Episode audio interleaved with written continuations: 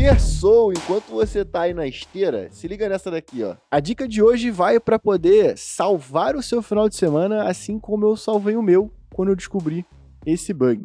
É, durante um tempo, um cliente nosso estava reportando uma diferença nas transações do Google Analytics 4 em relação ao Universal. E por si só, a gente tem um cenário de muito ignorar esse tipo de análise, porque você não deve comparar os seus dados ao do Universal. Só que nesse caso em específico, os dados apontavam para uma diferença de mais de 3 milhões de reais do Universal Analytics comparado ao Google, Analytics 4.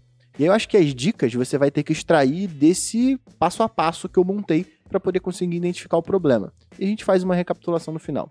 Mas quando a gente chega com um cenário desse de discrepância, principalmente um cenário onde as duas ferramentas é, elas estão implementadas em cima do mesmo container, a primeira coisa que a gente acaba fazendo é verificar a implementação.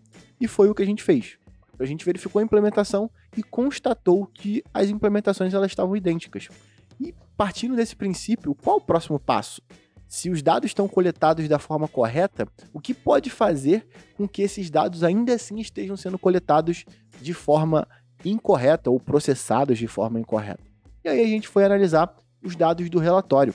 E tem uma prática que essa é a dica primordial para você poder executar no teu trabalho e verificar se você não está passando por esse tipo de problema, que foi a gente analisar o relatório de monetização do Google Analytics 4.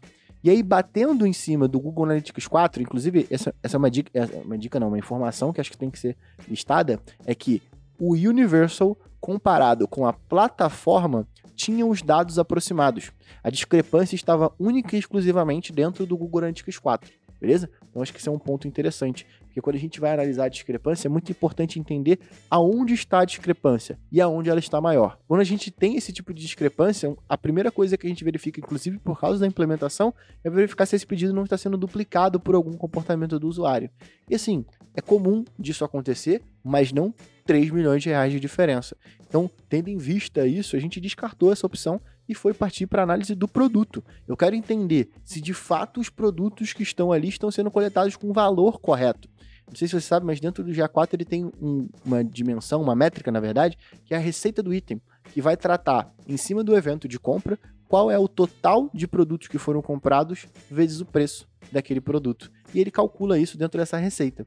E aí, depois disso, e eu já estava com essa suspeita, porque isso aconteceu com outro cliente nosso, de no momento em que a gente descobriu que tinham muitos eventos dentro do site dele, eles vinham de um outro site. E pasmem, a agência que prestava serviço para eles, nesse caso para esse cliente do e-commerce e para esse meu outro cliente, talvez de futebol, para não poder citar o nome, é, a gente percebeu que a agência que implementou o site desse e-commerce implementou para vários outros e eles duplicaram o container do Google Tag Manager e instalaram o container do Google Tag Manager do meu cliente dentro do, dos outros clientes deles. E como que eu descobri isso? No relatório de monetização, eu coloquei a dimensão nome do host, que vai me dizer de qual URL aquele evento foi disparado.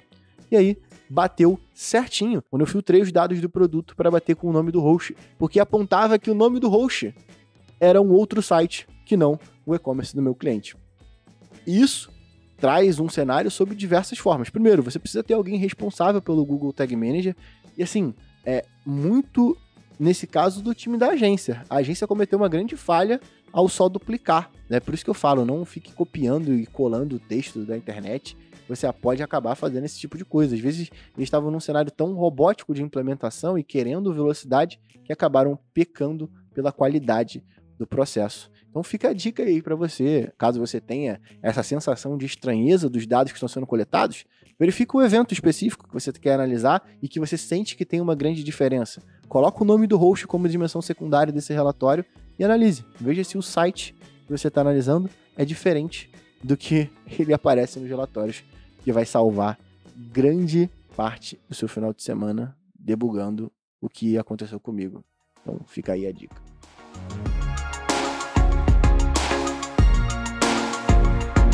Se você gostou dessa dica, não esqueça de seguir o nosso podcast no Spotify, dar 5 estrelas e compartilhar esse conteúdo com quem precisa ouvir sobre isso. O Dica de Analytics é um oferecimento do Métricas Boss Prime, a plataforma sobre Digital Analytics da América Latina, com mais de 3 mil alunos e 400 horas de conteúdo, meu parceiro. Corre aqui na descrição e venha aprender a tomar decisões com menos achismo e mais dados.